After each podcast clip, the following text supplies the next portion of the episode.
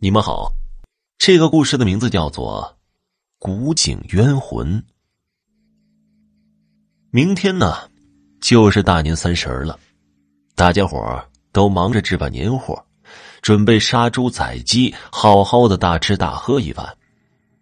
老刘家的院子里边是这个村子最热闹的，因为他的儿女、孙子今天都回来了。刘婶正拿着一把刀准备杀鸡呢，他拎着鸡头，拿刀的手有些发抖。他闭了眼睛，打算给鸡脖子痛快的来上一刀。可这一刀下去，鸡也没死透，开始痛苦的在院子里扑腾起来，扑着扑着，竟然飞到了井里。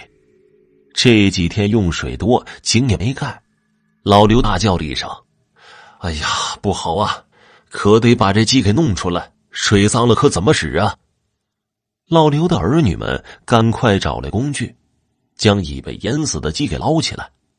殊不知啊，这鸡的血竟然唤醒了古井中的百年冤魂。夜里的时候，一阵呜的哭泣声惊醒了老刘。他睡眠浅，和刘婶的屋又离这井是最近的。他推醒刘婶，问他听到什么声音没有。刘婶迷迷糊糊的醒来，仔细的一听，这外面还真有人在哭。不会是闺女跟姑爷吵架受委屈了吧？我们出去瞧瞧啊。刘婶说完就要下地。不对，这声有些古怪，你不觉得？这声这么瘆人吗？老刘倒不觉得自己闺女会哭得这么难听。那，你说这大半夜谁哭的这样吓人呢？要不就是风声？不像。嗯，我出去瞧瞧吧。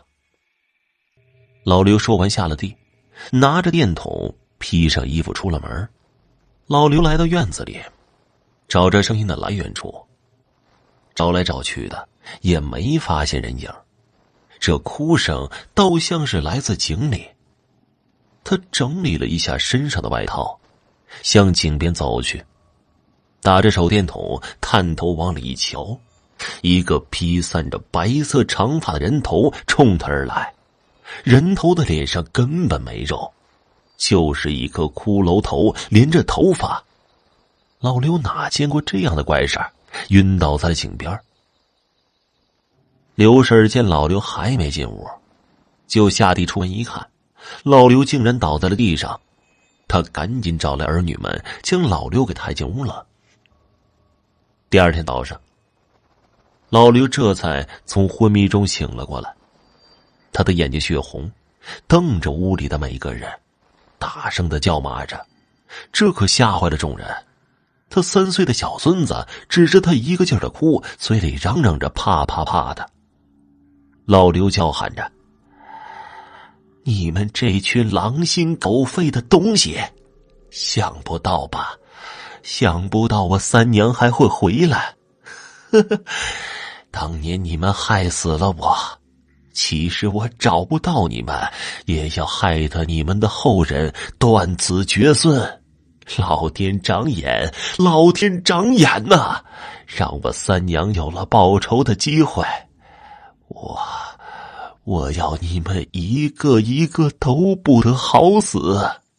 刘婶和儿女们面面相觑，老刘这铁定是中邪了。家里人开始商量，去哪儿找个神婆来给算算。神婆来了。用什么符咒的，让老刘晕了过去。他摇摇头，对老刘的人说道：“赶快搬家吧，你们这村啊，怨气忒重了，怕是有些道行的冤鬼作祟。”老刘醒了过来，附在他身上的冤魂已经离开了。老头子，你感觉咋样啊？刘婶问道。唉，老刘叹了一口气，接着就沉默了。你这叹什么气呀？有话就说呗。你那一疯啊，可把我们担心坏了。刘婶满脸的担忧。唉，这先人做的孽，要我们后人来还呢。你在说些什么呀？别胡说八道。刘婶责备道：“那鬼呀，附我身上的时候，我看到了一些画面。一个女人跪在地上，那女人衣衫不整，披头散发，被破布塞着嘴，眼睛通红，有天大的委屈也说不出啊。一个男人拿着大刀砍下了她的头，把头扔进了井里。